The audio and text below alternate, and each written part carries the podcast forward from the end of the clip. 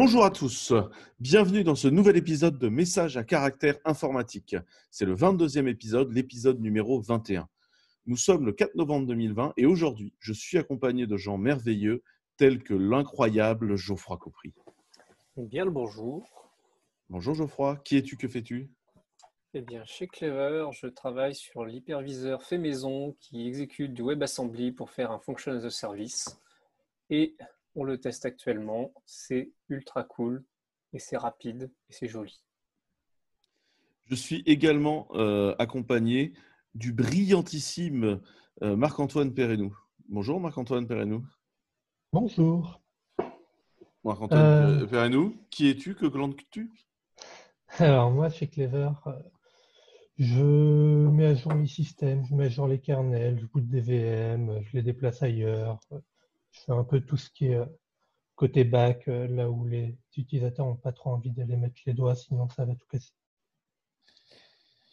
Et pour terminer, j'ai le minificient Julien Durillon. Julien Durillon, bonjour.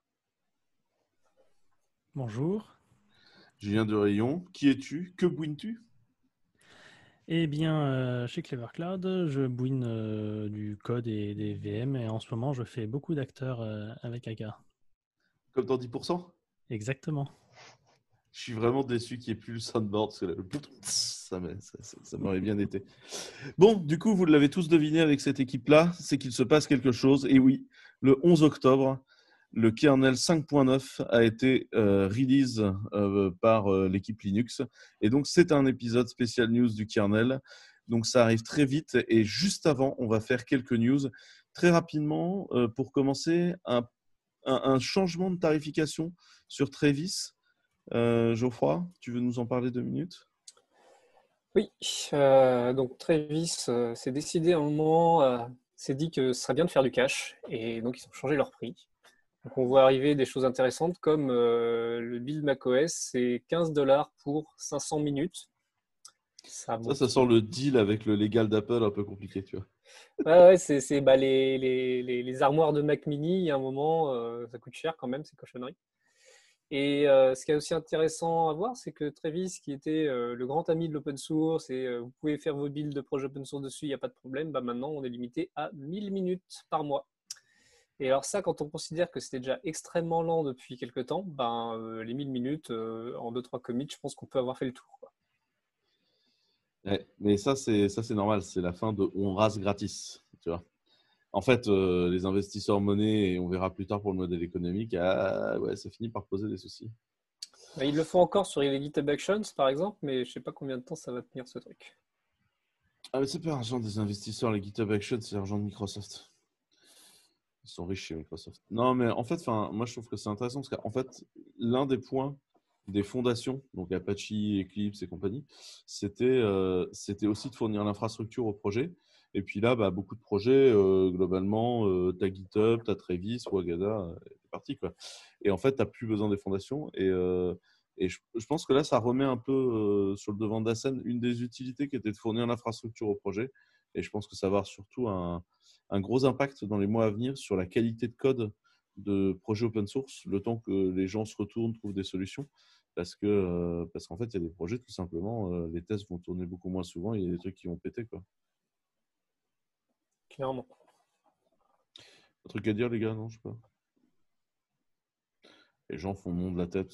Un podcast, c'est audio, donc du coup, je fais tout en visuel.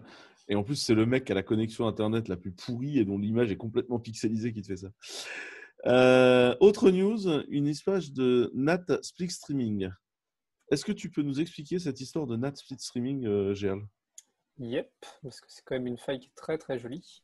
Euh, donc déjà, le NAT, euh, c'est ce qui permet d'avoir plusieurs machines derrière une même IP. Par exemple, votre routeur Wi-Fi, euh, votre routeur Internet, qui apparaît comme une adresse IP publique sur le, le, reste du réseau. Mais en fait, derrière, vous avez votre téléphone, votre laptop, la machine à laver, etc., qui ont chacun leur IP. Et donc, le routeur fait du network eux, ils ont adresse. Une, eux, ils ont une jolie IP en 192, 168, X, machin, parce que c'est ça qu'on veut. Quoi. Donc, en ça. fait, tout le monde utilise le NAT, on est bien d'accord. Bah oui, en fait, c'est NAT Network Address Translation, donc c'est le routeur qui reçoit un paquet et qui dit OK, c'est sur tel port, en fait, ça correspond à telle machine, à tel endroit, etc. C'est notamment utilisé par les opérateurs réseau qui veulent économiser leurs IP publics. C'est pas bien, on n'est pas censé le faire, mais bon, ça se fait. Et donc, euh, quelqu'un euh, s'est intéressé à ces algorithmes-là depuis longtemps, qui sont vieux comme le monde, et s'est dit, mais tiens, euh, il n'y aurait pas des trous à faire. Et notamment, il y a un truc autour de WebRTC et des paquets SIP. les connexions WebRTC et tout ce qui est audio-vidéo du browser, ça nécessite des communications compliquées pour établir les connexions entre deux machines qui sont derrière des NAT. Et donc certains algos sont capables de reconnaître un paquet SIP, donc c'est euh, un bout de texte qui dit euh, je suis à tel endroit, j'ai telle adresse IP localement, etc.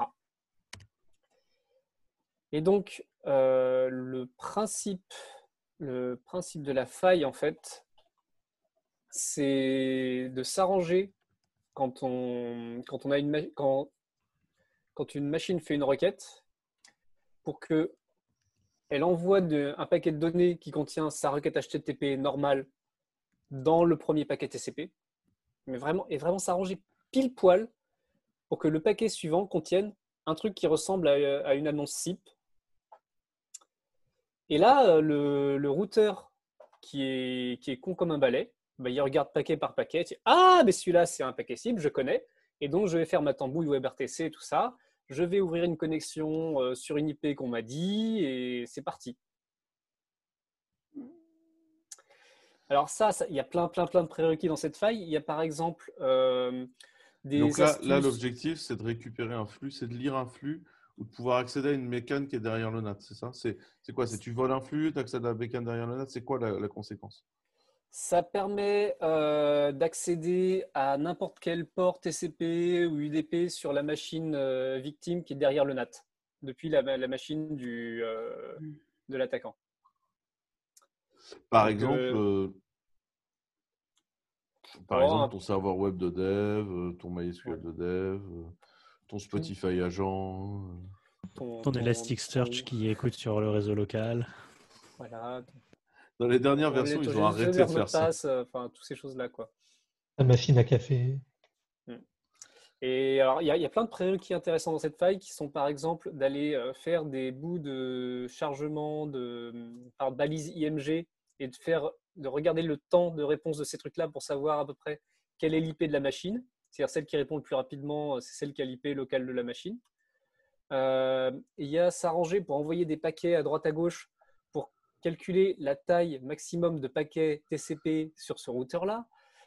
C'est un enchaînement de trucs qui sont finalement assez connus, mais ça se fait de manière tellement, tellement belle. Enfin, je trouve ça, vraiment génial. Quoi. Moi, je, trouve que c'est. Euh, moi, je trouve que c'est une fois de plus, quand vous faites reposer votre euh, sécurité par le réseau en, bonne culture on fait la. Couche, physique et rouler jeunesse, vous prenez un énorme risque. Il y a un, article de, blog qui a été écrit il y a maintenant 5 ans par Geoffroy qui s'appelle La fin de la métaphore de la forteresse. Je vous remets le lien, faut aller le lire. Arrêtez de croire que la sécu réseau veut dire quoi que ce soit, en fait. Genre, c'est même pire que tout, tu as l'impression dans ton sécurité, tu vois. C'est. Je trouve ça terrifiant, moi. C'est comme aller manger avec grand-maman, mais en plein air. Parce que tu comprends, en plein air, le Covid n'y survivra pas. Tu as cette fausse sensation de sécurité qui va s'instaurer.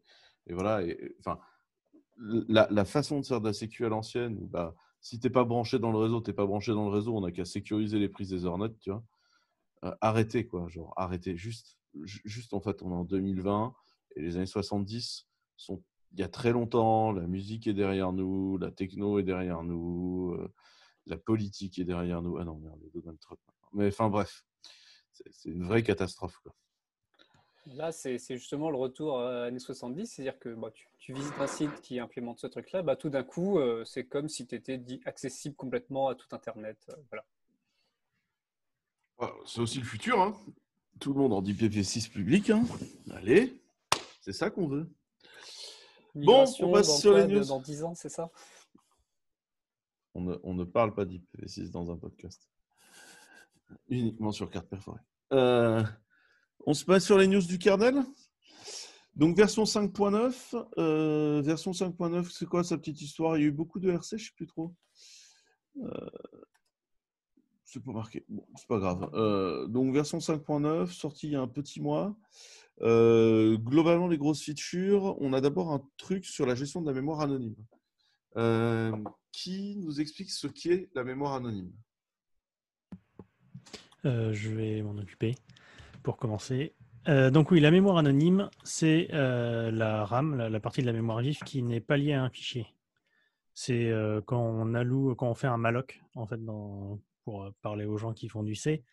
Dès qu'on alloue un bout de mémoire pour mettre une variable dedans, stocker un objet, un truc comme ça, qui ne correspond pas à un fichier qui est sur le disque ou à une socket réseau ou un truc comme ça, cette partie-là, c'est ce qu'on appelle la mémoire anonyme. Donc, quand on quitte le programme, c'est celle qu'on efface parce qu'on s'en fiche, on n'en a plus besoin. voilà. Et euh, la mémoire anonyme, Donc là, elle la est gérée. sur la gestion de la mémoire anonyme, c'est géré Ouais, comment en fait pour l'instant? Euh. En fait, pour l'instant, la mémoire anonyme, elle est stockée dans des. En fait, toute la mémoire est gérée par page de 4 kilooctets, si je dis pas de bêtises. Minimum Enfin, ça dépend des- x86. C'est configurable. C'est ça. C'est configurable et ça dépend des archis. euh, c'est peut-être configurable euh, sur certaines archis et pas d'autres, j'imagine. Enfin, voilà. Euh, et donc, dans les pages, il y a les pages actives, celles qui sont euh, accessibles les plus rapidement et les, les, plus, les plus souvent. Euh, les pages inactives, qui ça reste dans la RAM, mais euh, c'est un peu moins, c'est un peu moins accédé et donc il y a peut-être moins d'optis euh, dessus. Et Les pages sinon, inactives, troisième, c'est mon rapport avec Guerre épée de exactement. Les, les pages de la fin du bouquin sont restées inactives. Moi, c'était l'argent de Zola en seconde. Euh, bref, Les, pa- les pages inactives, par e- un exemple, c'est euh, quand on fait des accès au système de fichiers, ça va être mis temporairement en cache pour si on réaccède aux mêmes données, euh, pas avoir à relire le file system, mais ça va pas être euh, de la mémoire vitale pour le logiciel. Du coup, les pages de cache du cache system, par exemple, ça va être dans la mémoire inactive. Oui, ça veut dire que tu peux la réallouer si tu en as besoin, en fait. Très concrètement, c'est ça. C'est-à-dire que par défaut, tu ne l'as pas dégagé, parce qu'il y a quand même des chances pour que tu t'en serves. Mais si là, tout de suite, tu en as besoin, eh ben, du coup, on ira taper dedans. c'est ça. Le troisième endroit pour euh, stocker euh, les, pages mémoire, euh, c'est dans la swap. Donc, traditionnellement, c'était sur le disque. Maintenant, il y a ce qu'on appelle la SRAM, dont on, parlera, on reparlera un peu après, qui est un bout de mémoire compressé, si je dis pas de bêtises, qui peut servir de swap, mais dans la RAM. Mais bon, en gros, il faut considérer que les pages actives, c'est le plus rapide à, accéder. Les inactives, c'est euh, pas moins rapide, mais c'est un peu moins rapide quand même. Et la swap, c'est ce qui est potentiellement le plus lent. Ça dépend sur quoi euh, elle est stockée physiquement.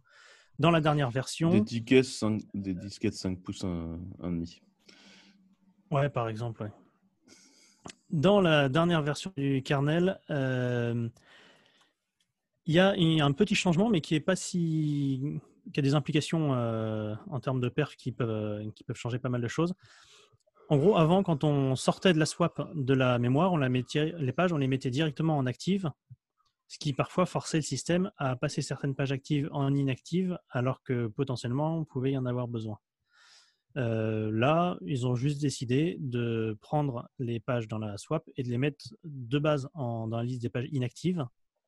Et ensuite, la page va passer en active quand elle a été suffisamment référencée. Alors, suffisamment, faut le définir exactement, mais, mais derrière, c'est les algos LRU, si je ne dis pas de bêtises, qui, qui font le tri donc, entre ce qui est actif et ce qui doit passer en inactif, etc., qui, va, qui vont mieux fonctionner et être plus performants parce qu'on ne lui a pas forcé sa décision en prenant quelque chose de la, de la swap et en le mettant en actif.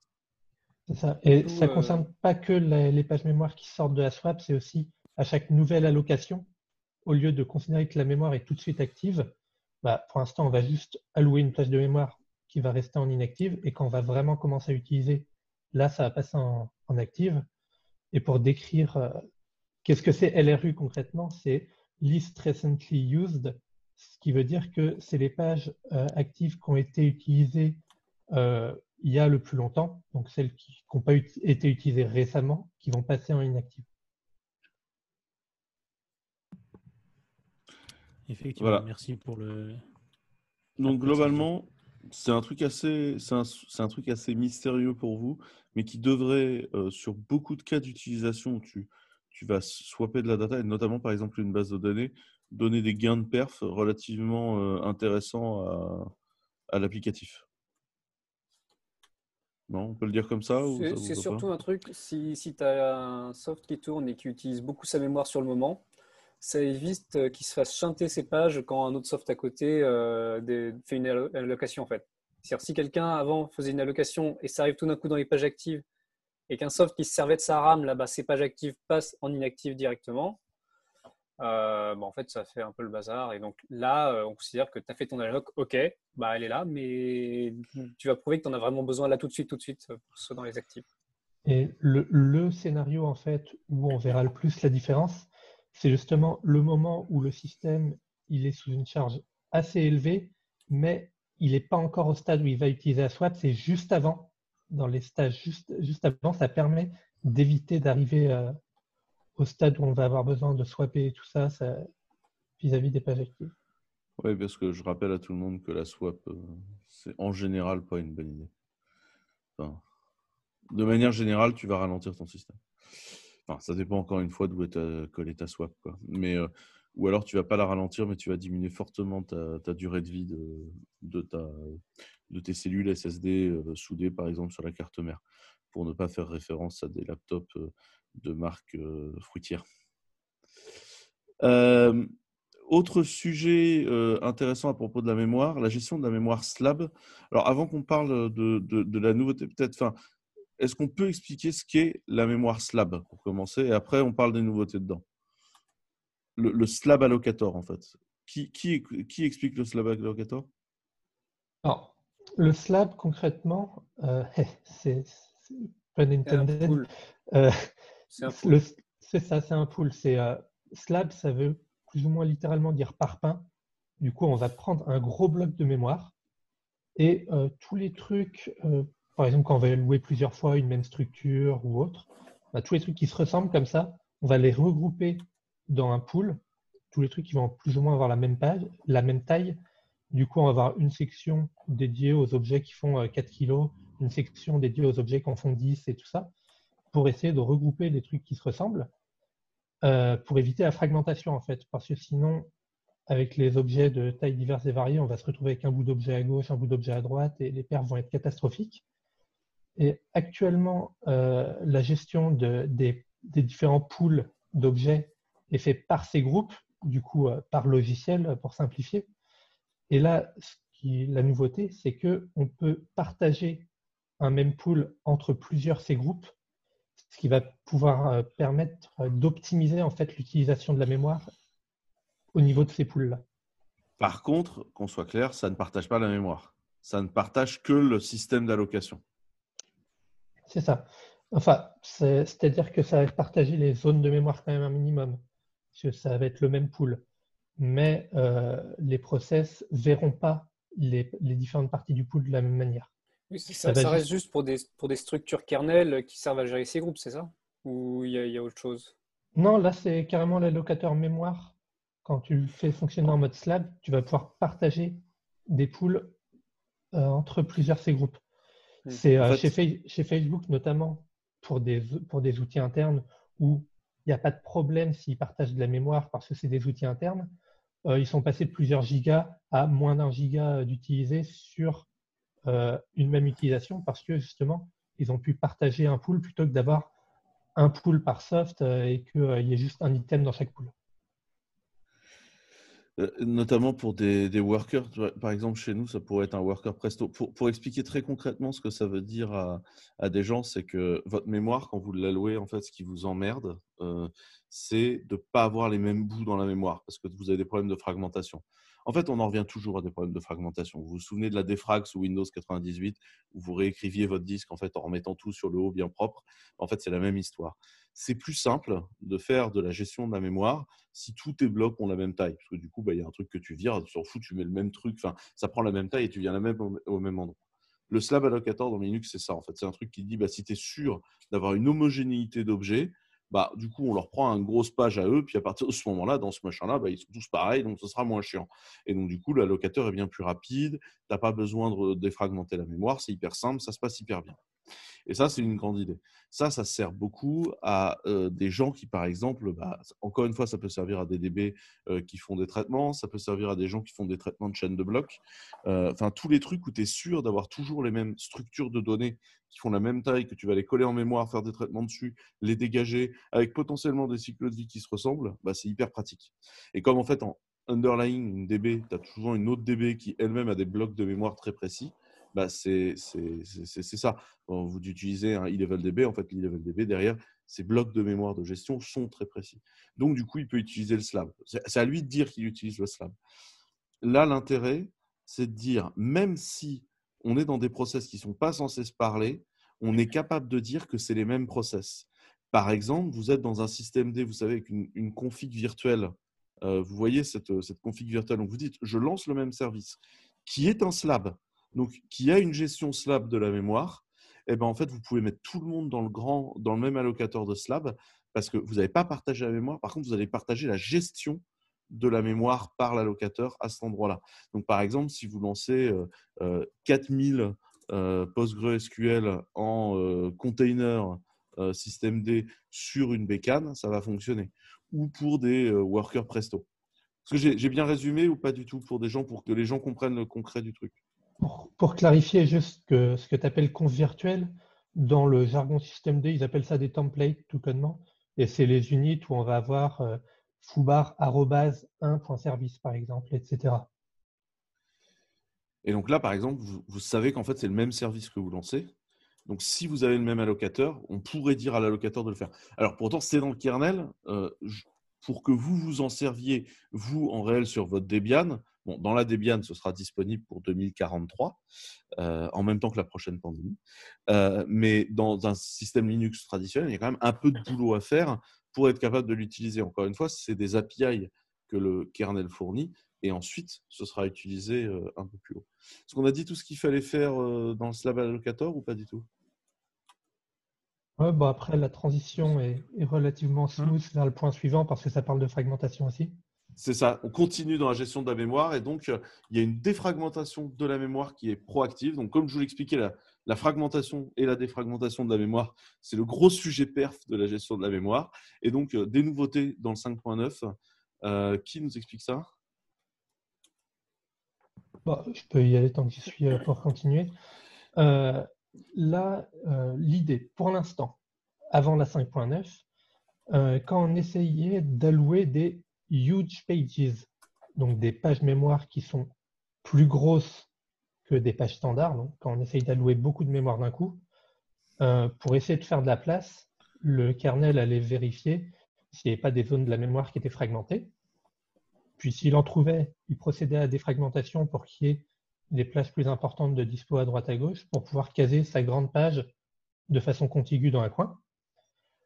Donc ça, fatalement, ça avait euh, un certain nombre d'impacts en termes de performance. On peut le dire, sinon, il y a des systèmes de virtualisation qui fait que ta grande page, tu as l'impression d'accéder à une seule page, mais en fait, c'est plein de petits morceaux de page un peu partout.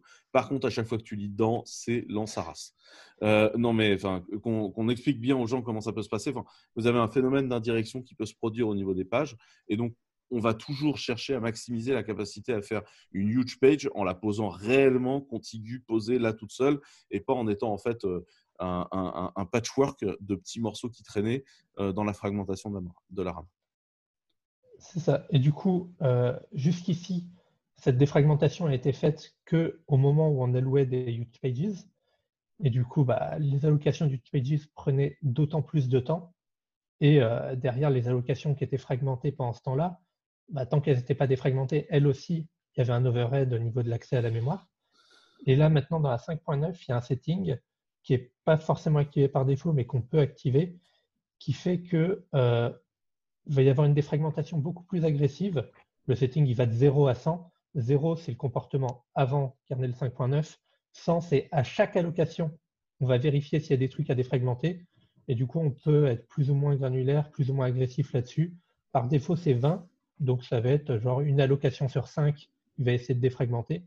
Ce qui va permettre de pré-mâcher le travail et, et qu'il y ait moins de défragmentation à faire au moment d'allouer des use pages. Peut-être on peut parler des perfs que ça. Enfin, J'ai trouvé que le, le, message de l'auteur du patch était intéressant. Ouais, euh, l'auteur du patch annonce que sur certains de ses tests, après on parle de quelqu'un qui fait des tests sur des systèmes NUMA. on en a parlé il y a, trois mois de NUMA. Donc l'idée c'est de mettre, je, le rappelle quand même au cas où, l'idée c'est de mettre des morceaux de la mémoire à différents endroits sur la carte mère. Et donc il y a certains cœurs de CPU qui vont être plus proches de la mémoire et on va essayer de raccrocher l'exécution sur certains cœurs pour être toujours du même côté de la mémoire. Enfin voilà. Donc on parle quand même d'un type qui fait des tests euh, sur des systèmes qui ont 1 Teraoctet de, de RAM et euh, qui fait tourner des gros trucs Java où parfois il y a des, choses un peu marrantes à faire dessus. Mais euh, lui, sur ses tests, il avait trouvé que la latence avait été divisée par 70 ou 80 lors de l'allocation des Huge Pages. Ce qui, effectivement, se voit beaucoup plus quand tu as 1 Tera de RAM que quand tu as 4, 8 gigas dans ton laptop. Quoi. Donc effectivement, sur des gros serveurs, ça va avoir beaucoup d'intérêt. Il faut voir encore si, si au quotidien, sur un laptop, ça, ça a un impact aussi fort que ce qu'il annonce. Quoi. Pour nous, ça peut être intéressant de jouer un peu avec lui sur la partie hyperviseur chez nous. Pour défragmenter mmh. la mémoire des hyperviseurs, je pense que ça peut être assez, assez cool. Et du coup, on va gagner en perf sur les, sur les VM en elles-mêmes parce qu'on fera de l'indirection. Mmh. Enfin, on va perdre en fragmentation. À, tester. Tout à fait. Et euh, une dernière petite news, c'est un, un, nouvel appel système. C'est le close range. Euh, donc euh, ça, c'est les file descriptors. Donc euh, très rapidement, quand vous avez un fichier sur un système Unix, il est nécessairement identifié et que vous l'ouvrez, vous l'identifiez par un file descriptor. Et comme tout est fichier en Unix, il y a des trucs quand vous lui parlez, genre le réseau, machin, ça fait des file descriptors. Un socket, vous avez un file descriptor lié à ça. Et donc, par exemple, si vous avez beaucoup de connexions réseau ou euh, si vous avez certaines DB qui aiment bien mettre tout dans des petits fichiers en foutant un bordel assez hallucinant, je, pense très fort à toi, euh, Riak, petit service parti trop tôt en Erlang, qui aimait bien créer des chiers de, DB, de, fichiers et, les garder ouverts. Euh, en fait, quand tu vas changer tes modèles d'écriture et que tu dois fermer, pour l'instant, on allait fermer chaque fichier, chaque file descriptor, en fait, on allait le fermer à la main. Euh, chacun un à un. Et en fait, le close range, ça permet de euh, clore plein de file descriptors d'un coup. Et notamment pour arrêter des process en entier, euh, bah, tu clôt le process et hop, à dégager tout d'un coup en un seul appel au kernel et pas en plusieurs. Et mine de rien, je pense avoir des impacts. Ça ressemble un peu à. Enfin, dans ma tête, je trouve que ça, ça, ça ressemble un peu à IO Uring qui était dans le kernel d'avant, si je dis pas de bêtises, où l'idée c'était on fait des gros batchs parce que en fait ça va plus vite. IO Ring c'est plus pour du réseau, si je dis pas de bêtises, enfin de, des IO en général. T'es es muté. Euh. Tu, tu, pouvais close des trucs en batch effectivement avec IO Ring, mais là, là effectivement, tu peux faire ça tout d'un coup. C'est t'imagines quand tu as un soft qui doit accéder à plein de fichiers partout et qui a une durée de vie très courte, genre un compilateur ou votre VM Python qui vient, qui va ouvrir tous les fichiers qui vont s'exécuter, puis après, pouf, on arrête. Ou ben, en fait, c'est pas mal. PHP hmm aussi. PHP. PHP, où vous savez, avec l'autoloader, euh, quand vous faites du Symfony, vous avez l'autoloader, et en fait, vous faites une requête, et là, vous ouvrez des chiers de fichiers sans vous rendre compte, parce que machin inclut machin qui inclut machin, et en fait, comme toi, tu es l'exécuteur, va tout chier de fichiers d'un seul coup, et bien là, en fait, tu vas ouvrir tes fichiers, ça, ça va être toujours de la même catastrophe, mais au moins, au moment de déprovisionner et de clore euh, la totalité des, des, trucs, ça va aller plus vite. Donc au global, tu vas rendre le système plus, réactif. L'exemple qui est fourni avec est assez parlant, je trouve. C'est euh, quand on l'appelle avec euh, comme premier argument 3 pour lui dire à partir de 3 et comme deuxième argument 0 pour dire bah, jusqu'à la fin. Bah, 0, 1 et 2, c'est les files descriptors de l'entrée standard, la sortie standard et la sortie d'erreur. Donc avec 3 et 0, ça va clore tout le reste. Donc il n'y aura plus que euh, les logs et puis euh, les entrées qui seront, euh, qui seront ouvertes.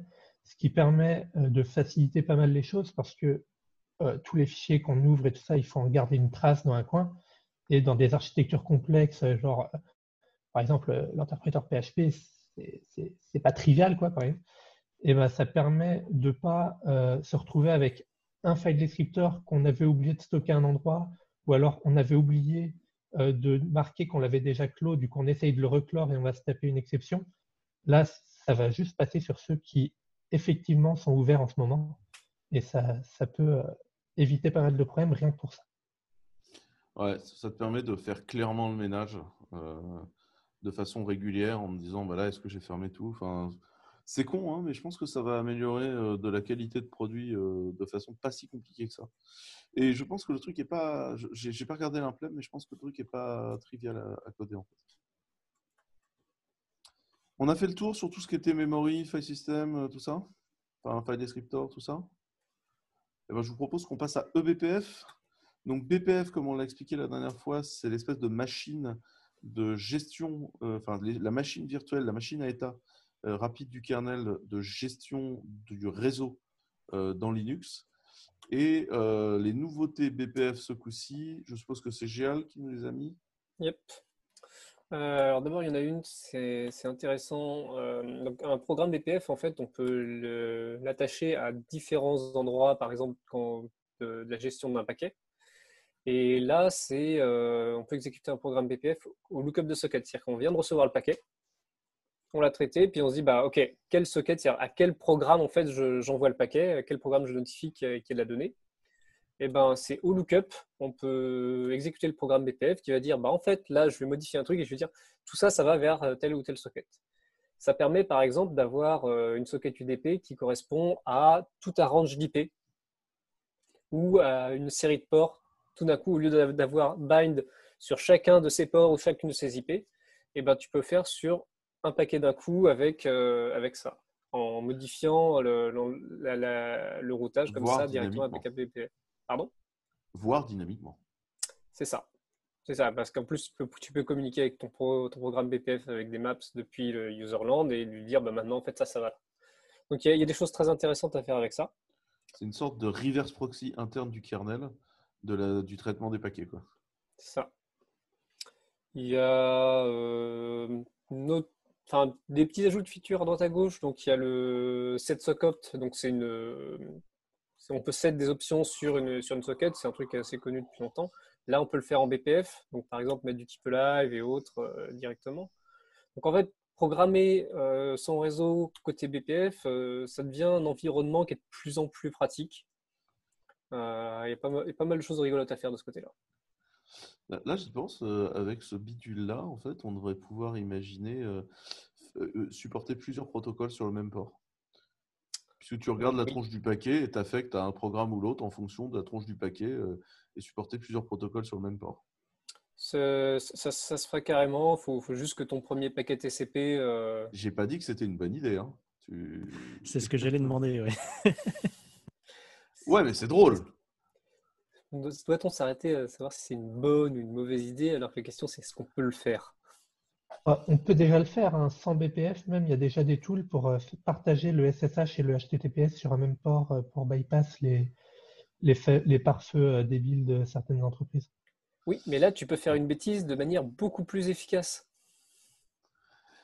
Et il y, avait de, de, mon temps, quand j'étais jeune et que j'utilise beaucoup IRC, il y avait une espèce de, gateway IRC. Yves Montand, pardon. Ah. Voilà. Euh, non, mais il y avait une gateway. il y avait une gateway IRC euh, où l'interface d'administration et l'IRC répondaient sur le même port. L'interface d'administration étant en HTTP et l'IRC était donc euh, en IRC. Et je, me suis toujours dit, genre, je ne vais pas aller voir le code. Je pense que je ne vais pas cautionner du tout ce qui se passe. Un truc tout censé, tu sais, avec une interface d'administration dégueu en HTML1. Le, truc à, retenir, je pense, sur les évolutions de BPF dans le kernel, c'est que quasiment à chaque nouvelle version, on a un nouveau point d'accroche euh, dans lequel on peut venir se plug pour euh, enregistrer un programme qui se lance euh, à différents endroits. Quoi. Et qu'on peut faire du BPF en Rust. Clairement. Il y a de l'outillage pour ça, c'est cool. Euh, on a d'autres trucs sur BPF, ce, ce qui s'est passé? Oui, il y a un dernier euh, sur un petit point intéressant en fait, c'est qu'on peut décider en fait sur quel euh, corps du CPU un programme BPF va s'exécuter. Il faut savoir qu'il y a certaines cartes réseau qui supportent un, une fonctionnalité qui s'appelle le Receive Size Scaling.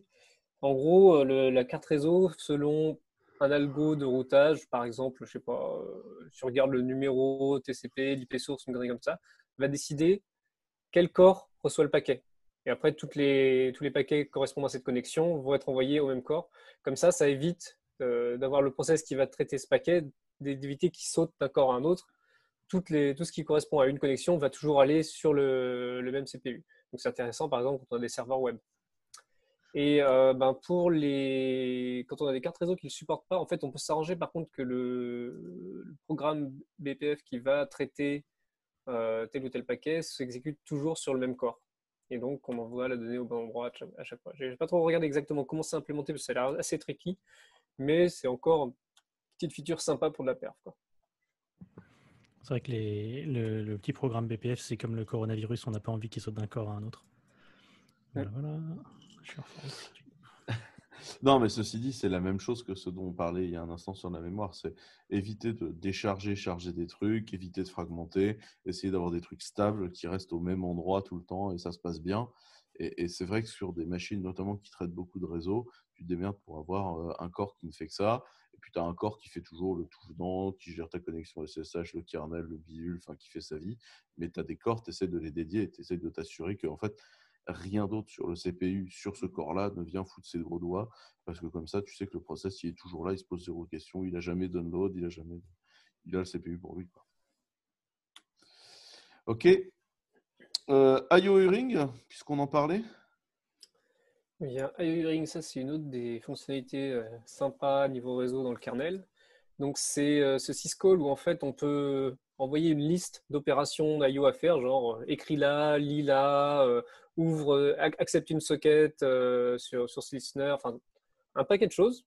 Et on fait le, on fait le call et on reçoit après une liste des événements, qui, enfin une liste des actions qui ont été effectuées. On peut même enchaîner des actions, lui dire bah, tiens, tu fais telle action et si elle a fini, tu fais celle-là après, et puis après tu fais celle-là et tu renvoies les résultats après. Des choses super intéressantes à faire.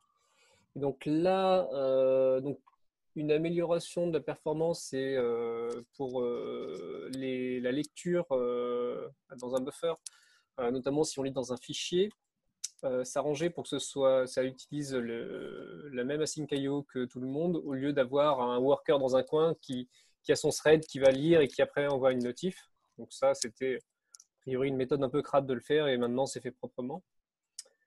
Et il y a le, support de ePOL exclusive, ce qui permet euh, d'être notifié d'événements sur une socket, mais qu'on ne réveille pas tous les autres euh, threads, euh, tous, les autres, process qui peuvent être en train d'attendre sur cette même socket.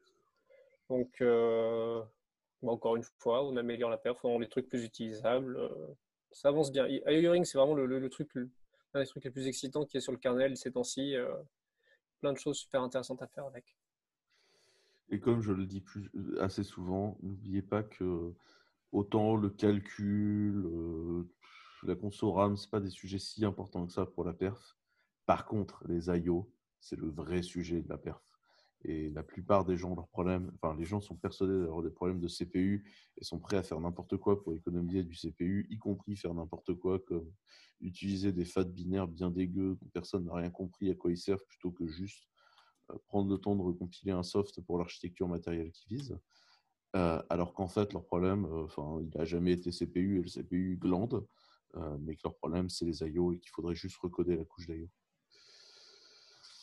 ok, euh, ZSTD, euh, alors, un nouveau standard de compression pour euh, compresser le kernel et l'initram.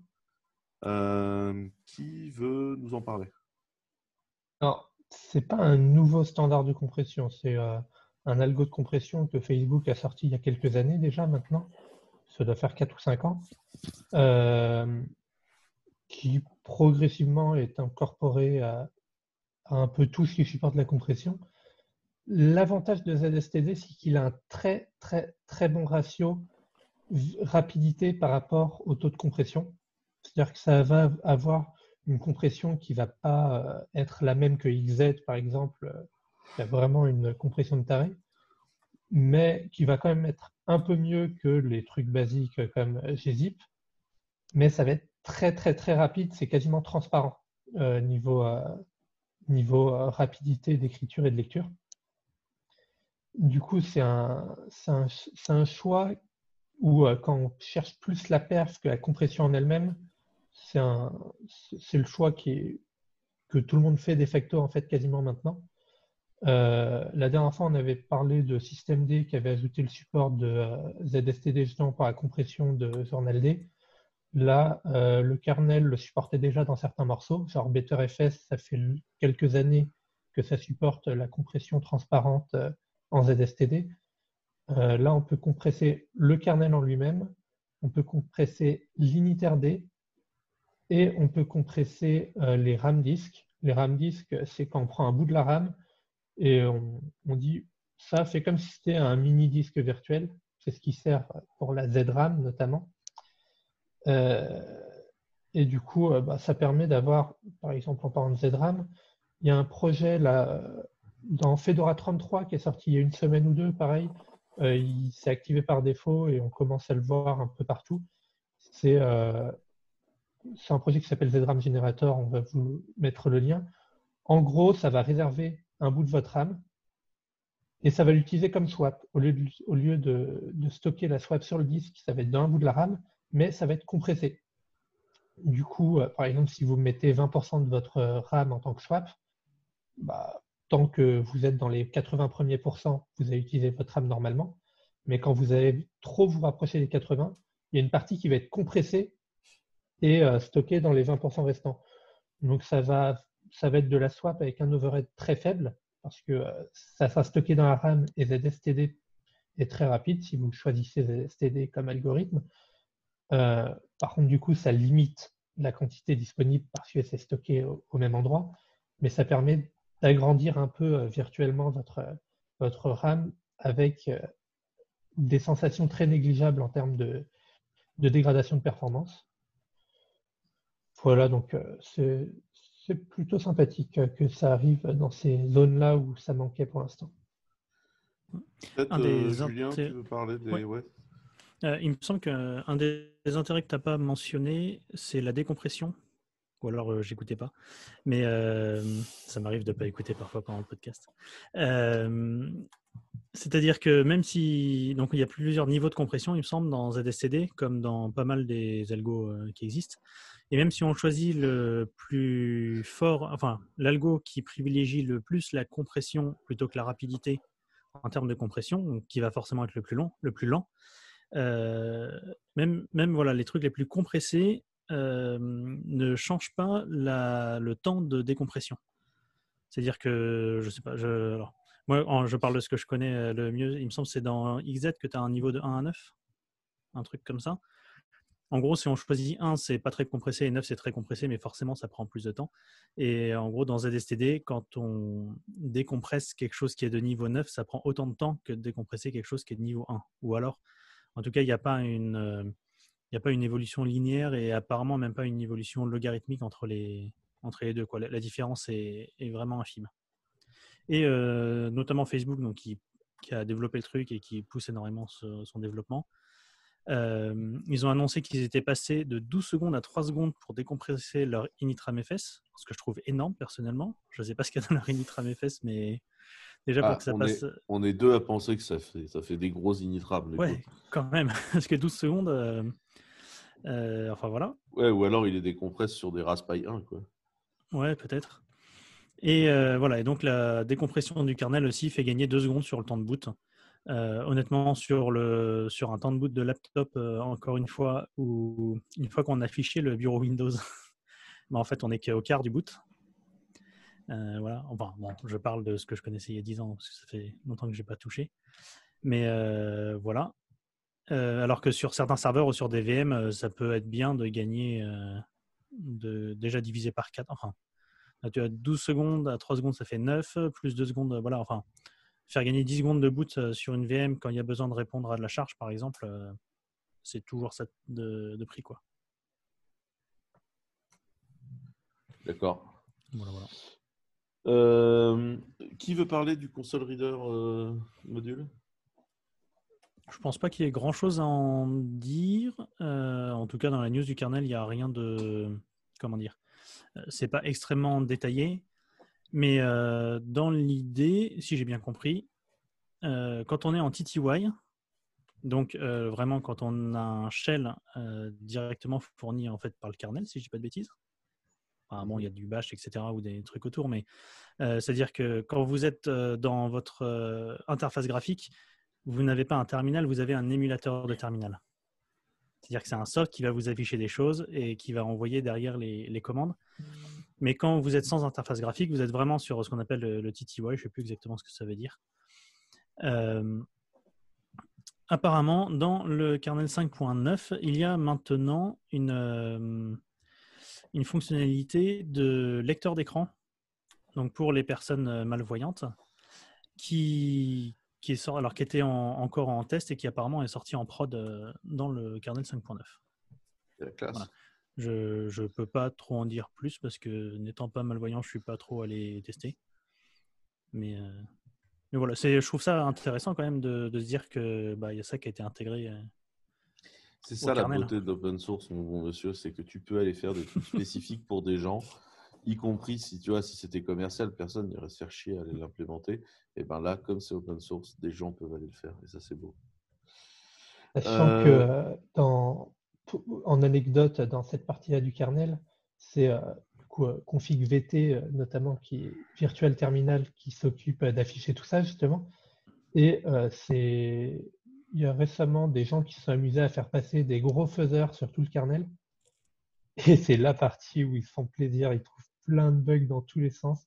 Et du coup, ils, virent beaucoup de features, en fait, de, features d'affichage euh, spécifiques. Et c'est amusant de voir, du coup, que par contre, il y a quand même des nouvelles features qui arrivent à arriver à côté de toutes celles qui, qui se font sabrer, justement. Euh, à propos de nouvelles features, on va parler Power Management. Ouais. Euh, en gros, il y a, dans le kernel, il y a un truc qui s'appelle le Energy Model qui permet de, bah, faire des, modèles de gestion de, l'énergie, de l'électricité, quoi, pour savoir euh, comment est-ce que tu alloues, sur quel, à quel endroit tu alloues, etc., l'électricité, plus ou moins. Donc ça peut être bien pour des, pour des batteries et puis parfois pour des systèmes qui veulent économiser l'énergie. Euh, en gros, le modèle avant. Et, c'est critique, critique, pour les laptops, parce qu'aujourd'hui, la durée de vie des laptops, elle n'est elle pas tant matérielle en fait. Euh, le gain sur la durée de vie de l'ensemble des laptops n'est pas tant matériel qu'une gestion intelligente de l'électricité que tu consommes des batteries du laptop. Et, mmh. et notamment, c'est pour ça qu'Apple a des assez bons chiffres c'est pas juste qu'ils blindent le laptop de, batterie, mais c'est vraiment aussi parce qu'ils connaissent exactement le hardware sur lequel va se déployer leur soft et du coup ils font de l'opti euh, assez fine sur la gestion du power management. Mm.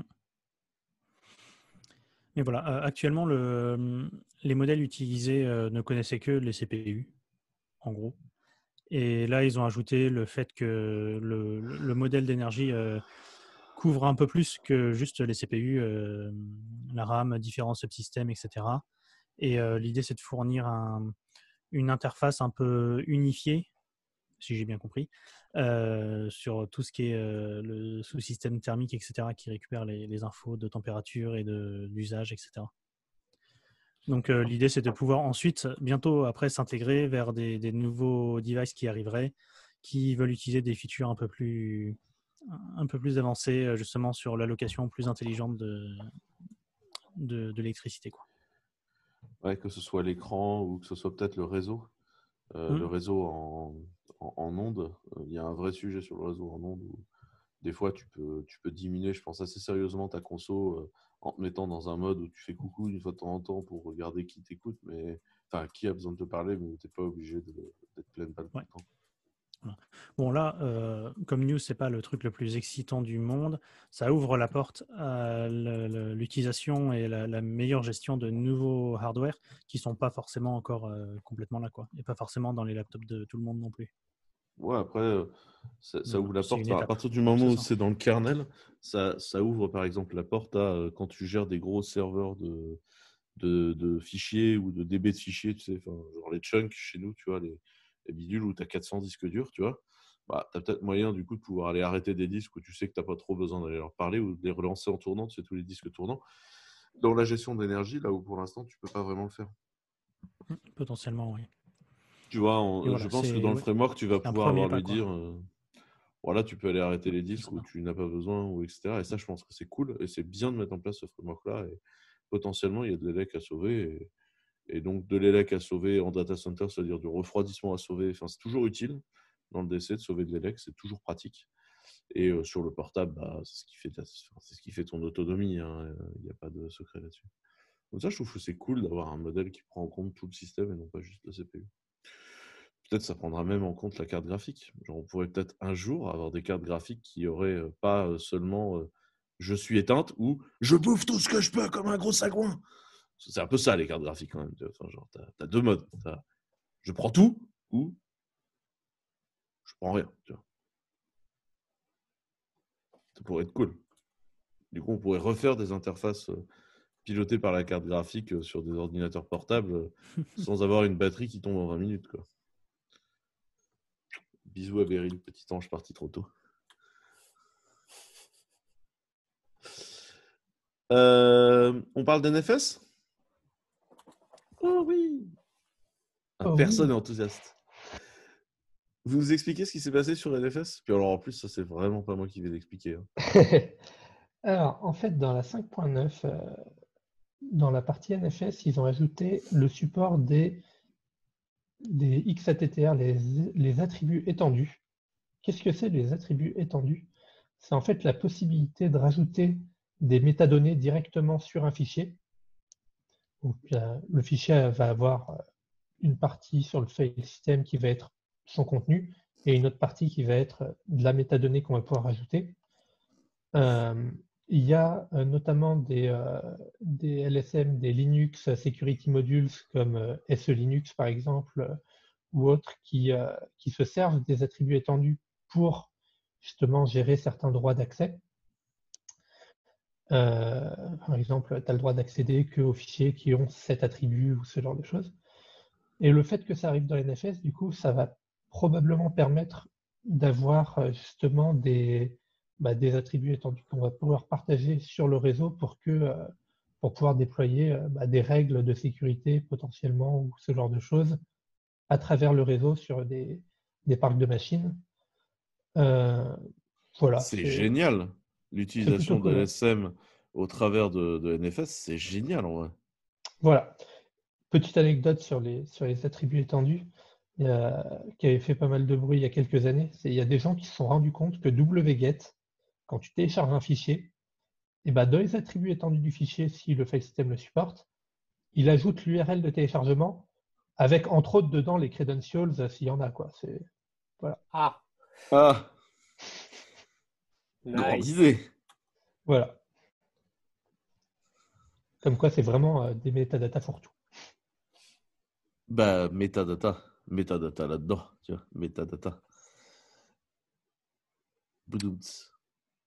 Je pense qu'on est sur une bonne, euh, une bonne lancée là, dans cet épisode. Lance ta. Non, pardon, je, je, faut s'arrêter. Et tant qu'on parle de, de, file system et d'interagir avec le file system, il y a eu aussi des, des ajouts dans FA Notify. Peut-être qu'on peut expliquer vite fait ce qu'est FA Notify aux gens avant. FA Notify, c'est euh, File Access Notify. Donc, c'est euh, une API du kernel qui est là pour euh, pouvoir monitorer tous les accès fichiers, que ce soit bah, accès, modification, suppression, etc., de manière récursive ou non. Par exemple, euh, quand vous lancez une rebuild, quand vous avez sauvegardé un fichier, tu vois, tu, tu- tu- et tu, tu lances ta rebuild auto, et ben ça, en général, c'est fait à coup d'FA Notify sous Bah, Linux. Justement, non.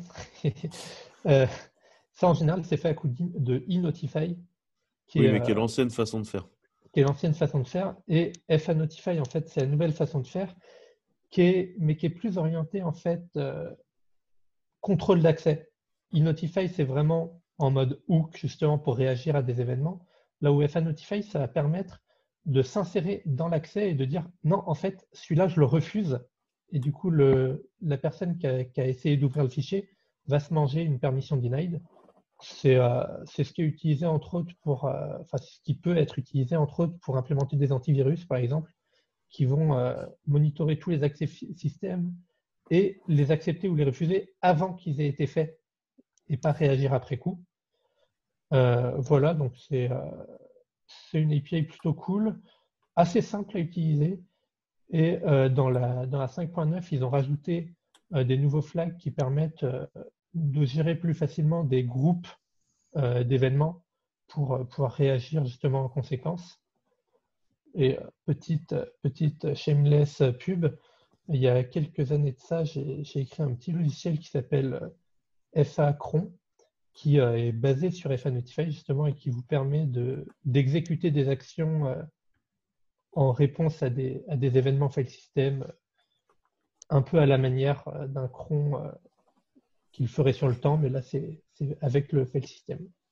Mon Dieu, je l'avais oublié celui-là. À une époque, ça a été utilisé dans Clever, ça. Tout à fait. C'est, euh, réécrit en Rust depuis le temps celui-là? Non, non, c'est c'est un moment Non, où parce en qu'on l'utilise plus pour de bonnes raisons, en fait. Mais c'est- c'est c'est- c'est un moment où j'étais en cours, je m'ennuyais, j'avais envie d'écrire un parseur full à la on mano avec une table de quelques ta années. transition. Voilà. Quelques années, tu vois, genre... euh, Parce que Marco n'a pas foutu les pieds en cours depuis un bon dix ans. Donc, tu vois, c'est- quand tu dis quelques années, le, le code... euh, Enfin, tu vois, euh, Marco vieillit, en fait. hein, comme nous tous autour de la table. Il n'a Oui, aucune preuve. je- Mais je me rappelle de pourquoi on utilisait ça, parce qu'à une époque, on se servait d'un directory comme euh, que de traitement sur les bécanes, et c'était assez discutable. Oh les gorées.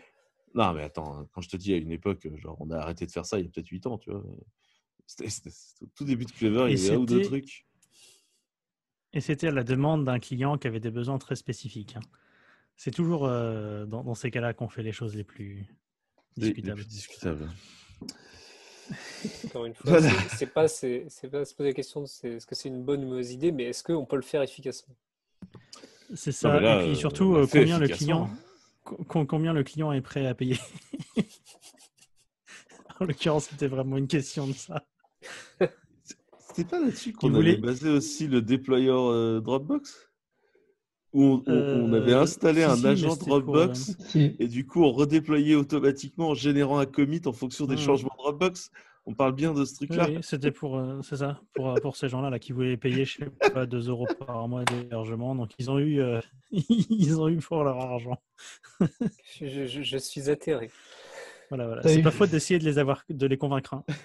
Mais- utilisé dans d'autres trucs, Quand mais ils veulent pas pas écouter. savoir quoi, Quentin? Euh, non, mais je, je, je- je sais, je sais. Mais, mais entre autres, il y avait cette histoire de déploiement Dropbox où on générait des commits à la volée. Ça, c'était quand même une grande idée. Allez, on passe à la news suivante sur SecComp. Euh... SecComp? Qui a posé la news SecComp? C'est- je suis coupable. SecComp, c'est euh, c'est en gros un système de, euh, de sandboxing pour contrôler tous les syscalls qui vont être, euh, qui vont être appelés par, euh, par un process. C'est ce qui est utilisé par exemple sur Exerbo quand on, quand on compile un paquet. Euh, la compilation en elle-même va être, va être dans une sandbox pour pas qu'elle ait accès au reste du système et c'est juste après l'installation finale qui va copier les fichiers sur le système. Bah, cette sandbox-là est basée sur SecComp, justement. Ça va monitorer tous les appels réseau et compagnie. Et la sandbox, justement, effectivement, te trash les appels réseau. Parce que le but, c'est qu'une compile n'est pas censée aller faire euh, du jardinage un peu partout. Et là est apparu Go. Et là, on. Et ouais, et du coup, bah, SecComp, c'est un truc euh, très très utilisé pour faire justement de l'auditing et du sandboxing. Et là, ils ont rajouté dans la 5.9 le fait que SecComp peut euh, détecter quand un process euh, reçoit un truc qu'on appelle ePoll-up. Qu'est-ce que c'est ePoll-up? Euh, c'est euh, c'est un mécanisme qui permet de dire, bah là, je veux être, averti quand cette socket-là, je peux lire dessus, je peux écrire dessus, etc. Et Hippolab, ça va être le signal qu'on va recevoir quand bah, la socket, elle est plus là, elle est à raccrocher à la figure. Et du coup, euh, SecComp va permettre de détecter ça pour pouvoir se dire, ah, là, du coup, euh, vu que mon process que je suis en train de traquer, il vient de se manger un, gros coup de raccrochage à la figure, euh, il va peut-être exit ou il va peut-être faire des traitements spécifiques. Voilà. Et nous avons également des nouveautés dans BetterFS. C'est aussi toi, Marcos. BetterFS, c'est toujours toi. C'est ça. Euh, BetterFS, euh, pour euh, petit rappel vite fait, euh, parce que j'ai déjà présenté la dernière fois, BetterFS, c'est un, un, système de fichiers copy on write qui, du coup, évite de dupliquer des choses. C'est un système de, de, stockage très spécifique qui permet de stocker beaucoup dans moins d'espace que ce que ça pourrait prendre sur de l'XT4 ou autre et qui permet de faire des snapshots de façon très très rapide, de façon instantanée en fait même. Du coup, c'est un bonheur pour faire des backups et compagnie. Euh, et alors, nouveauté du coup dans la 5.9 pour BetterFS, euh, c'est euh, il y a deux nouveautés. première nouveauté, c'est un nouvel argument de montage pour simplifier les modes rescue parce que bah, parfois il peut y avoir des problèmes. Là, il suffit de rajouter rescue dans les options de montage et ça va automatiquement ajouter toutes les options qu'il faut pour se retrouver dans un environnement qui permet de sauver ses données quand il y a eu un gros problème. Euh, c'est sans échec en fait. C'est un peu ça. Et la, le deuxième, la deuxième nouveauté, c'est qu'ils ont totalement que la manière dont ils gèrent euh, à quel moment il y a besoin de faire des checksums, de quelle manière ils les font, comment ils les stockent, etc. Ce qui leur a permis euh, d'améliorer de ouf les performances quand on fait des écritures concurrentielles, notamment fsync, qui est l'appel qui dit là, tout ce que, euh, toutes les écritures que euh, tu as dit à l'utilisateur que tu les avais sauvegardées, mais en fait, tu as juste dit au kernel que ça serait bien de les écrire sur le disque à un moment quand il serait dispo, bah là, ça va être vraiment écrit sur le disque. Donc, c'est euh, c'est le petit laps de temps entre le moment où un fichier est sauvegardé et le moment où il est réellement écrit sur le disque bah ça, euh, ils ont fait genre du plus 40% de perf euh, sur l'écriture concurrentielle euh, sur le disque, ce qui est du coup un bon, bon gros boost.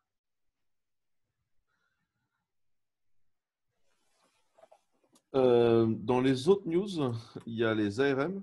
Donc, je vous rappelle que Linux c'est toujours release sur une tripotée de plateformes matérielles. Donc, vous avez plein, plein, plein d'architectures de, de, CPU. Et après, il y a des fonctionnalités, elles sont dispo ou pas dispo et du coup, du coup, là, sur ARM, bah, comme d'hab, il y a une, il y a une palanquée de système on chip. Donc, ce qu'on appelle système on chip, c'est quand tu as tout dans une puce pour faire tourner un, un, petit système, des nouvelles boards, notamment tu as, des nouvelles boards NVIDIA, etc. qui arrivent.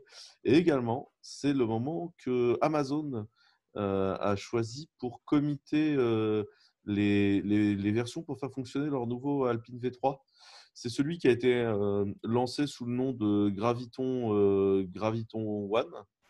Euh, donc la com où ils ont dit que voilà ils supportaient leurs ARM donc leurs petits ARM maison les, gens qui font les ARM maison chez Amazon c'est c'est Annapurna en fait c'était une startup israélienne qu'ils ont acheté il y a quelques années et en fait là leur nouveau avec 16 cœurs d'exécution eh ben le code de compatibilité est arrivé dans la 5.9 dans le kernel Linux. Donc, si vous avez envie d'aller jeter un coup d'œil dessus, euh, c'est le, le, moment, euh, c'est le moment en fait, c'est là que c'est fait.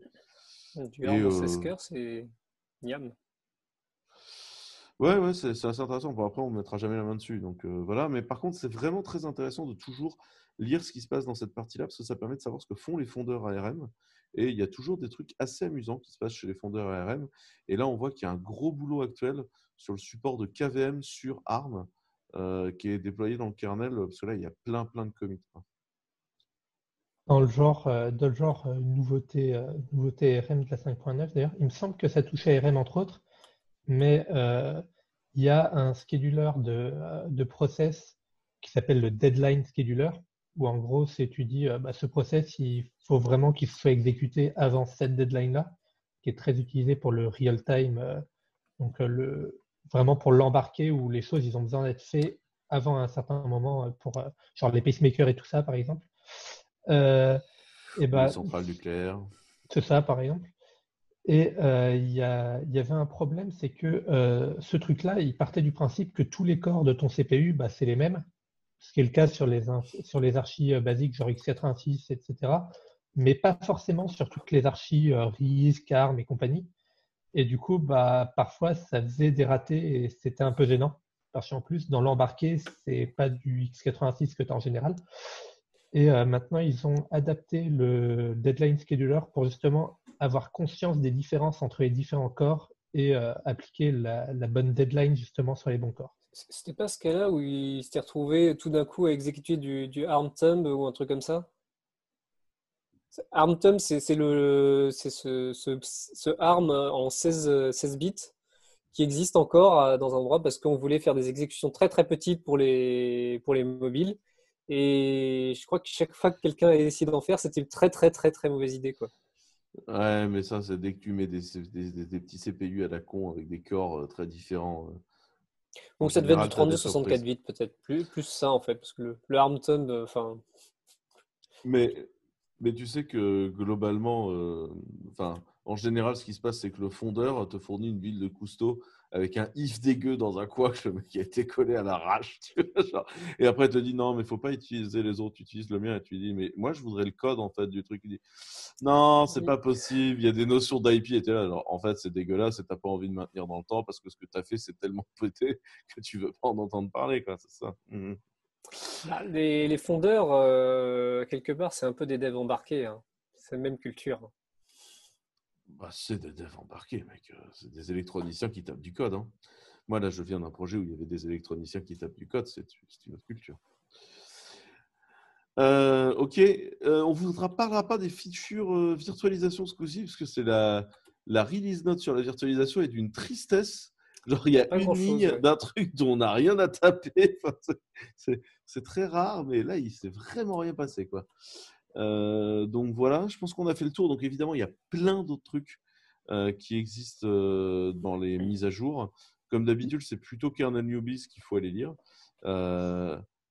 ouais. Si tu, veux, pour avoir un mini point vertu quand même, parce qu'on est censé faire de la vertu dans notre métier à la base, il y a dans le domaine de la vertu, c'est pas dans le kernel en lui-même, mais c'est étroitement lié. Cloud Hypervisor, qui est le qui est l'hyperviseur écrit en Rust par les gens de Intel et qu'il est bien. Et eh ben, ils ont sorti là très récemment, genre il y a une semaine à peine, le support des guest Windows. Ah nice, j'avais pas vu ça. Ah c'est génial, parce que du coup nous on est en train de tout rebaser sur Cloud Hypervisor chez nous. Euh, et euh, VMM et tout ça, c'est les mêmes projets. Et donc, du coup, euh, bah, tant qu'on y est, on peut vous en parler. on, fait, Geoffroy, ici présent, vient de sortir une démo donc, de notre face. Donc, si vous n'en avez jamais entendu parler, chez Clever, on est en train de faire un Function as a Service qui vous permet d'exécuter du WebAssembly. Et en fait, Function as a Service crée une machine virtuelle par exécution de fonction. Euh, et ça, c'est rendu possible parce qu'en fait, c'est un tout petit mignon unikernel. On appelle ça, nous, le, le kernel-less function as a service, euh, qui exécute du function as a service. Et, on a des méthodes très particulières qui nous permettent de démarrer à chaque exécution de fonction un truc en quelques microsecondes. Hein. Je n'ai pas dit millisecondes, mais microsecondes. Euh, et, quand on boot, enfin, faire chauffer la bécane pour que ça ait le temps, c'est une à deux millisecondes. C'est bien ça, Géal C'est en gros des, enfin, créer la VM Juste le syscall de création de VM et de vCPU, c'est ça qui prend une milliseconde et ça, ça se batch. Mais le reste, euh, charger le code, préparer le CPU à l'exécution, etc., c'est quelques microsecondes. Enfin, c'est d'une rapidité. Euh. La VM peut démarrer avec euh, au minimum 65 kg de RAM. Genre, c'est large, hein on, a la place. Et ouais, la démo, c'est une application de chat. ce qui est intéressant, en fait, c'est que le browser communique par WebSocket et chaque participant euh, au chat a sa VM attitrée qui gère sa connexion WebSocket. Et après, ça communique euh, par des topics Pulsar, que Pulsar qui, gère des queues, c'est une espèce de Kafka multi-tenant qu'on déploie chez Clever. Et il y a une autre app euh, qui reçoit les messages Pulsar et les redispatche vers euh, chacune des, des apps WebSocket. Et donc tout ça, bah, ça se démarre à la volée, euh, ça se reconfigure en runtime. C'est assez cool à utiliser. En fait, quand tu, quand tu quand arrives sur la page, tu ouvres ton WebSocket, ça génère ta mini VM dans laquelle tu parles, mais tu ne le vois pas. Enfin, ça vient en, quelques microsecondes, encore une fois. Et tant qu'en fait le WebSocket est là, cette VM-là existera. Au moment où tu perds le WebSocket, bah, la VM cesse d'exister. Et là, la démo est vraiment cool. Enfin, vraiment très très cool. Donc, on va vous mettre le lien de la démo qui est, qui est enfin, le lien est un peu cryptique, on va dire, mais, c'est cool. on, va, on, va, changer, on va mettre un vrai domaine. Euh, moi, j'aime bien les domaines UID. Euh, c'est très très visible. En fait, le nom de domaine, c'est une espèce de UID dégueulasse, point par zéro, face, N0, point. tu, tu, sens le truc où on est en train de faire le baking, tu vois, tranquillement chez nous, tu vois. Mais bon, il y aura bientôt un Sozu devant ça. Hein il y a un Sozu devant ça, en fait. Ah, d'accord. Bah, du coup, on va mettre un vrai nom de domaine. Euh, je... Point suivant, peut-être? Euh, Amazon avait sorti un truc qui s'appelle Bottle Rocket. Et euh, bah, peut-être, euh, Géal, c'est toi qui étais, qui, était, qui était tombé sur cette news. Amazon Bottle Rocket, c'était quoi? C'est une distrib pour faire des conteneurs, c'est ça? Je me souviens plus trop, en fait. c'est sûr que c'est moi qui ai posté ce truc-là. Marco, c'est pas toi qui avais regardé sérieusement ce sujet-là? Alors, moi, c'est pas moi qui posté le truc, mais quand je l'ai vu passer euh, en, lisant la baseline, ça avait l'air rigolo. Parce que leur, euh, le concept, c'est euh, ouais, on a tout fait en Rust et tout ça, genre tout de zéro, le package manager, les paquets, tout, tout, tout est écrit en Rust.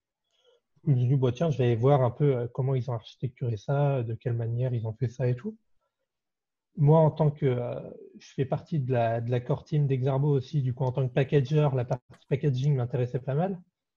Je suis allé voir à quoi ressemblait leur paquet. Alors, pour chaque paquet, c'est effectivement une crate, donc un paquet Rust, avec un cargo.toml euh, qui est là où on liste les dépenses normalement et tout. Sauf que là, il n'y a pas de dépenses de listées, il y a juste un build script qui est listé. Le build script qui est écrit en Rust aussi, c'est nécessairement. Qu'est-ce qui fait le build script Il fait un exec de RPM en gros. Voilà, donc on est, on est content, on lance un cargo build comme si on buildait un projet Rust. Et derrière, qu'est-ce que ça fait? Ça cache juste un appel à RPM. Du coup, euh, J'étais tellement déçu que je ne suis pas allé voir plus loin. ça a l'air d'être un peu le mode en ce moment, les, les, gens qui lancent des services cloud, euh, on fait du Rust et puis en fait ça, ça s'appelle juste un curl ou autre derrière. Euh, c'est toujours rigolo à voir. Euh, je suis allé dans le, dans, le code source il n'y a pas longtemps de gens qui étaient tout contents de dire Ah, nous on fait tout en Rust pour que ce soit bien propre, bien carré, on est des gens sérieux. Par contre, on n'a rien trouvé de mieux pour faire les appels d'API, euh, bah, les mecs, en fait, ils font du système exec de curl et ils parsent le retour de curl en CLI et ils sont là, genre, ouais, la safety avec Rust. Et là, oh mon Dieu. Oui, mais vu qu'il y a bientôt du Rust dans curl, ça compte, non?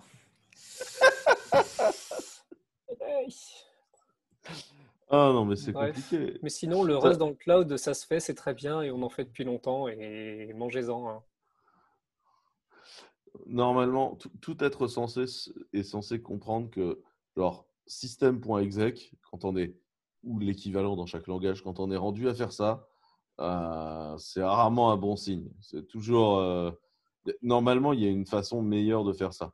Et me dites pas, ouais, mais c'est parce que j'ai besoin de parler au système. Normalement, il y a un truc qui s'appelle la, la euh, ou, quelque chose maintenant qui te permet de parler avec des, des syscalls euh, à ton kernel. Enfin, c'est comme ça que c'est censé faire. en fait, ça fait des années que des gens travaillent sur euh, des, des, crates pour causer au système, pour aller voir les trucs dans slash proc, là, pour faire des requêtes réseau, pour aller même causer à des trucs type Docker. Tu veux dire qu'il y a un client HTTP en Rust? Ça existe Il y en a plein plein, plein, ils sont tous désagréables à utiliser. Non, bref. Euh, mais en fait, l'outillage système en Rust, il y en a une palanquée. Il y a, tout, quasiment tout est fait. En fait, euh, c'est pas forcément connu, mais on peut faire de l'outil système bas niveau très facilement. Voilà, bref. Euh, comme d'hab, les gens font de la hype, ils font. enfin, méfiez-vous des arnaques quand tu quand tu quand tu transformes n'importe quel système en makefile. Ah, c'est pas pour ça que tu es propre pour autant. Hein. Un makefile, c'est un makefile. Hein. À la fin, c'est du bâche. Quoi. Euh, rapidement, on va essayer de faire rapide sur les autres news parce que je pense qu'on va aller sur un épisode comme d'hab un peu long. Euh, Il y a un nouveau Raspail. Enfin, c'est pas vraiment un nouveau Raspail. C'est un clavier Raspail. Qui nous en parle? Ouais, je veux bien en parler. Je trouve ça Euh, vraiment super mignon, mais vas-y. Judu. Non, non, non. Euh, euh, ils annoncent qu'il est 40 fois plus puissant que le tout premier Raspail. Euh, Pas dur à faire. Attends, le Et- premier Raspail, c'était il, y a- c'était il y a plus de 10 ans, quoi. Enfin, C'est ça, exactement. Donc, si on suit la fallait loi pas le de- pousser trop fort, le premier Raspail je aussi, sais tu vois. plus quoi. Ouais, c'est clair. mais, euh, mais voilà. Et en fait, non, la grande nouveauté de celui-là, c'est qu'en fait, c'est un clavier. C'est- C'est un Raspail qui a la taille d'un clavier parce que en fait, il y a des touches au-dessus. Et tu as juste ensuite à le brancher à, à ta souris, et à ton écran. Et tu as, ton t'as ton nouveau Raspail.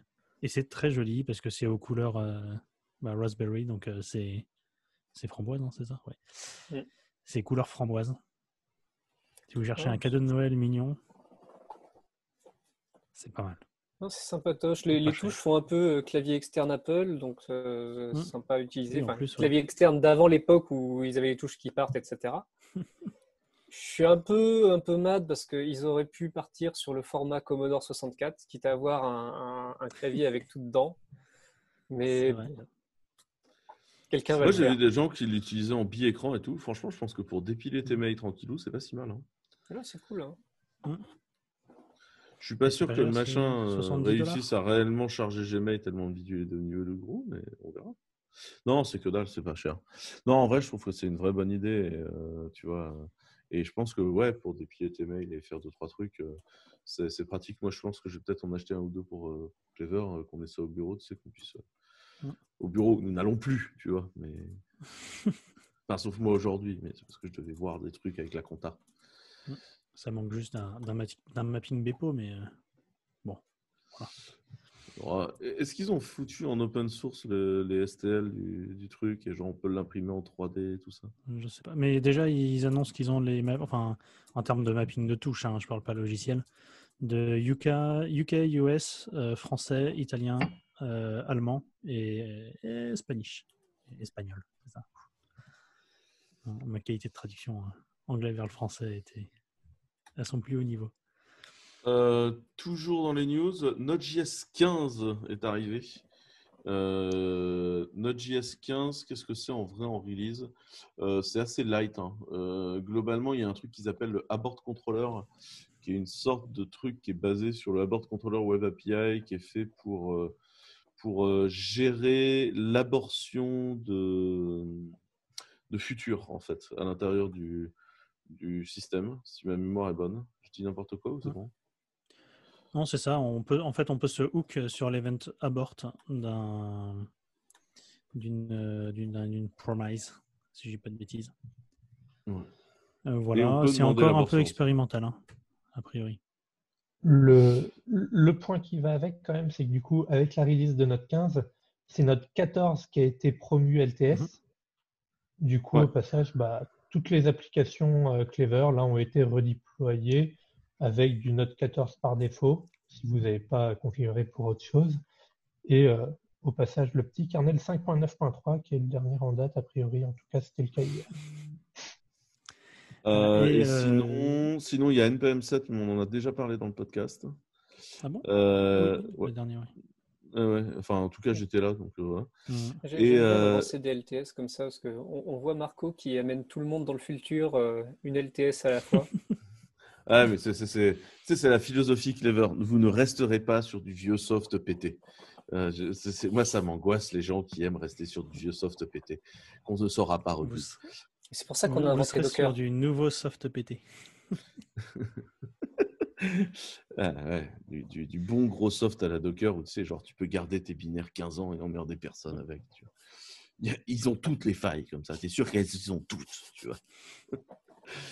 Euh, non, mais euh, ceci dit, euh, Clever Cloud supporte très bien Docker. Nous étions le premier cloud public à le supporter. Et euh, nous allons ajouter bientôt de nouvelles fonctionnalités dans le Container as a Service. Et on est ravis de vous accueillir dessus. Mais si vous n'en avez pas réellement besoin, en vrai, c'est juste tellement plus pénible à utiliser qu'autre chose que je ne comprends pas très bien. Non, dans le Node.js 15, par contre, des choses intéressantes. Bon, il y a une mise à jour de, de V8, et ça, j'avoue que ce n'est pas nécessairement très pertinent. Enfin, il y a eu des choses de changer dans les promises. Il y a quand même, dans les strings maintenant, il y a enfin le replace all. Et ça, j'avoue que c'est pratique. Tu vois, genre, voilà.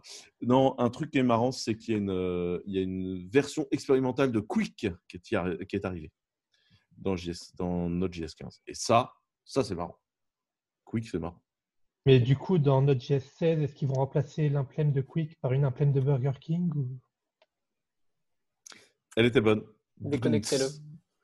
Euh, non, alors peut-être pour ceux qui savent pas ce qu'est Quick, Quick c'est une sorte de capacité à vivre euh, du TCP au-dessus du DP en beaucoup plus rapide. On peut le dire comme ça c'est le spec de feature de TCP dans un modèle du DP en beaucoup plus rapide avec une négociation moins longue et qui te permet de multiplexer la connexion beaucoup plus fortement. On est d'accord avec ça ou je dis n'importe quoi? Ouais. Ouais, grosso modo. Ouais, non, c'est une solution qui a, été, qui a été trouvée pour pouvoir faire du HTTP, mais pas au-dessus de TCP. C'est les fondements de HTTP 3, si je dis pas de bêtises. Exactement. Tout à fait. Tout à fait. Quick, en fait, si tu veux, globalement, tu prends HTTP2, tu te débarrasses de TCP et tu, et, tu, tu, peux le coller comme ça, peinard. Et c'est Google qui a toujours c'est Quick. Et c'est mieux pensé pour les mobiles aussi. Ouais. Et tu as le TLS 1.3 aussi qui, qui, fait partie des... qui fait partie du protocole, en fait.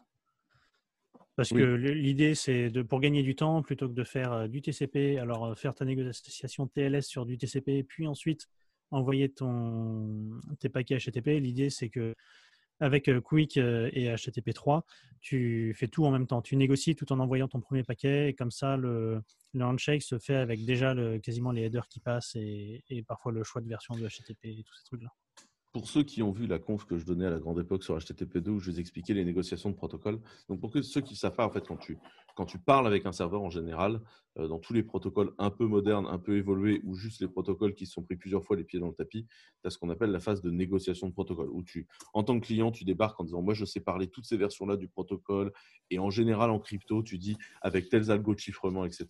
Et le serveur de l'autre côté regarde ce, ce qu'il sait faire et dit, bah, du coup, la meilleure option, c'est qu'on utilise tel, tel protocole. Et globalement, il répond au client, OK, bah, dans ce que tu sais faire, on a choisi de faire ça.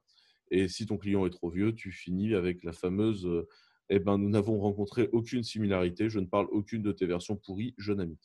Euh, ce qui peut arriver quand tu essayes, euh, notamment les gens qui essayent de péter des, vieilles versions avec des vieux algos de chiffrement, où du coup on leur répond non, toujours pas, on ne parle plus tes vieux algos de chiffrement pourris, espèce de scammer qui essaye de passer pour venir me faire du buffer overflow. Et, euh, et en fait, du coup, euh, l'idée de base de Quick et de tout ce qui se passe en HTTP depuis des années, d'essayer de faire une seule phase de négo de protocole, où en fait, on va essayer d'en faire qu'une seule et de la ramener au plus bas parce que sinon, en fait, euh, chaque couche successive du modèle OSI débarquait en disant Eh ben, moi, je vais négocier mes protocoles. Et en fait, du coup, tu avais euh, huit phases de négociation avant de commencer à parler. Là, l'idée, c'est tu arrives une fois, tu balances toute ta table de négo, le serveur te répond et on est parti. Et, du coup, c'est con, mais ça fait gagner plein de perfs de façon relativement gratuite euh, d'un point de vue développeur web. C'est-à-dire que d'un point de vue WordPress, tu ne le vois pas. Quoi. Mais ça a un vrai impact. Je pense que j'ai tout dit là sur Note 15. On est bon? Il me semble, oui. Je vous propose qu'on ouvre euh, la séquence troll. La séquence troll et avez-vous remarqué qu'il y a des nouveaux logos pour la suite Google Apps Cette année de façon euh, subtile, s'il en est. on, sent qu'on revient vers euh, quoi 2013-14 On revient au flat là. Ouais. Mmh. Hein, mmh. C'est pas heureux. Hein. Euh, non. Mmh. Alors, perso, depuis qu'il y a un nouveau logo Google, ça m'a fait tellement mal aux yeux que j'arrive plus à rien. Mais moi, ce qui m'énerve un peu euh, avec ça, euh, c'est que autant que les gens changent de logo une fois tous les 10 ans, pourquoi pas? Mais deux fois par an, c'est fatigant, quoi. Surtout que quand c'est le les- service que tu utilises le plus dans le monde. Quoi. Ouais, c'est ça. Ouais, et que et- d'un coup, d'un coup, tes onglets, ils ont plus les mêmes têtes. et que tu n'arrives plus à voir si c'est une notif ou en fait, euh, non, c'est juste le, la favicon qui a changé de tête. Quoi.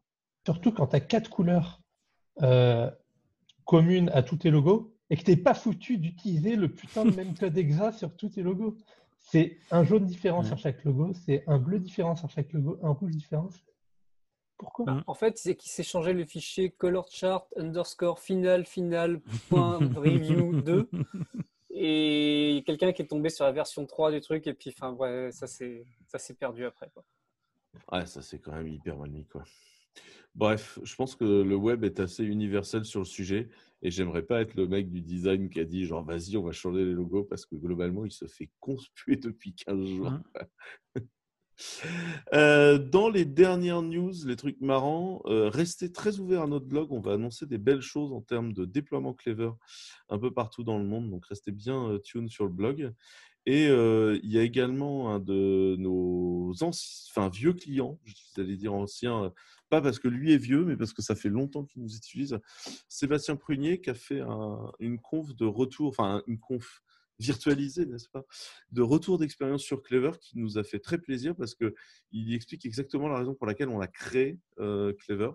Et du coup, euh, bah, regardez-la euh, et, montrez-la à vos boss, montrez-la à vos amis parce que ça va vous expliquer pourquoi bah, Clever, en fait, en tant que développeur, ça te permet d'aller vite, bien, loin et sans GAFA. Ah, J'ai mis le silence après ça. Quoi. Bref, merci Seb. Euh, on silence savait pas du tout qu'il allait la donner cette conf. le silence après du Quentin Adam est toujours du Quentin Adam. Bref, elle est très bien cette conf. Moi, ça, enfin, je l'ai trouvée très cool. Est-ce Ouais, que pas mal. ouais. on se fait la, la séquence musique? Euh, Moi, dans l'ordre, j'ai Judu, Géal, Kérusp et moi-même. J'ai un des 20. Je lance. Je lance et je fais 8. 8, c'est Géal. Ah. Oh, parfait.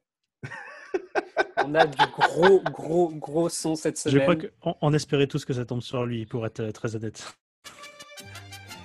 Donc, euh, par une euh, malheureuse suggestion sur IRC, je suis tombé il y a quelques temps sur une bande de mariachi qui fait des reprises de différentes musiques.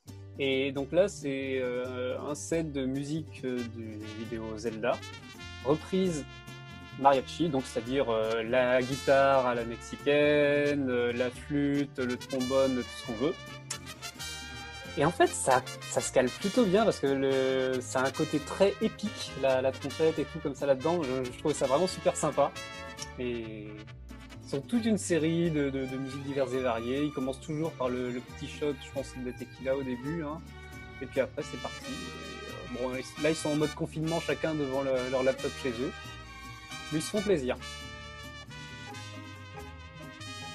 ah, franchement, le, mix est excellent. Je suis tellement heureux. Donc euh, voilà, c'était euh, Zelda X, euh, le Mexique, en ce jour de- d'élection euh, américaine indécise, où peut-être que Trump pourra continuer son mur ou non. En tout cas, à Hyrule, on a maintenant des mariachis. C'est beau. Bien, je pense qu'il est temps qu'on clôt un peu le sujet. Euh, Je me rends compte que l'élection, elle sera déjà finie quand on aura publié là. En vrai, ça va publier vite. hein. Même si là, on a eu un problème avec notre soft habituel d'enregistrement qui pourtant avait bien amélioré le son. Euh, en vrai, ça va, ça va publier vite. Bref, euh, du coup, euh, peut-être tous où est-ce qu'on peut vous retrouver, Géal? Eh ben, sur Twitter, euh, le pseudo J'ai compris. Ou sur GitHub, Géal. Julien Eh bien, euh, vous pouvez me retrouver euh, sur Twitter, J-U-U-D-U-U, comme Judu, mais avec deux fois de U. Euh, voilà, vous pouvez rejoindre euh, mon fan club de- d'humour de, qualité qui comprend actuellement à peu près deux membres et demi. L'humour de qualité de Julien, euh, ce qui est nickel. Et nous avons également euh, Marc-Antoine Perelou. Principalement dans mon salon en ce moment. Sinon sur Chez GitHub, l'ophtalmo. euh, c'est ça, à cause des logos Google.